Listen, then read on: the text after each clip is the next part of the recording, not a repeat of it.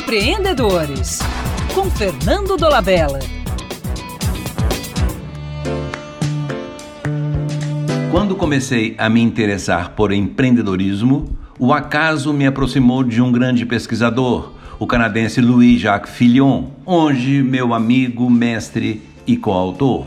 Além de ser uma celebridade na pesquisa, Filhão é daqueles mestres que sabem inspirar, estimular a paixão pelo tema sem fazer proselitismo. O seu profundo conhecimento na área o faz crer que talentos podem emergir de onde menos se espera.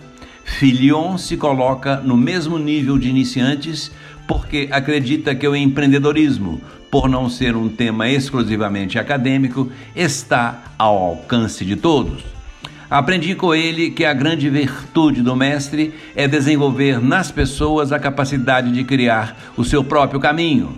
Na década de 1990, fui ao Canadá e aproveitei para convidá-lo a dar mais um seminário no Brasil.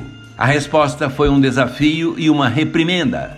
Filhão disse: quando penso em voltar ao Brasil, fico em dúvida porque não vejo nada sendo feito para desenvolver o empreendedorismo.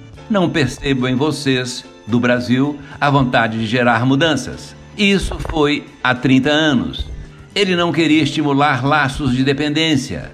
Somente o protagonismo dos brasileiros seria capaz de criar uma cultura empreendedora no Brasil.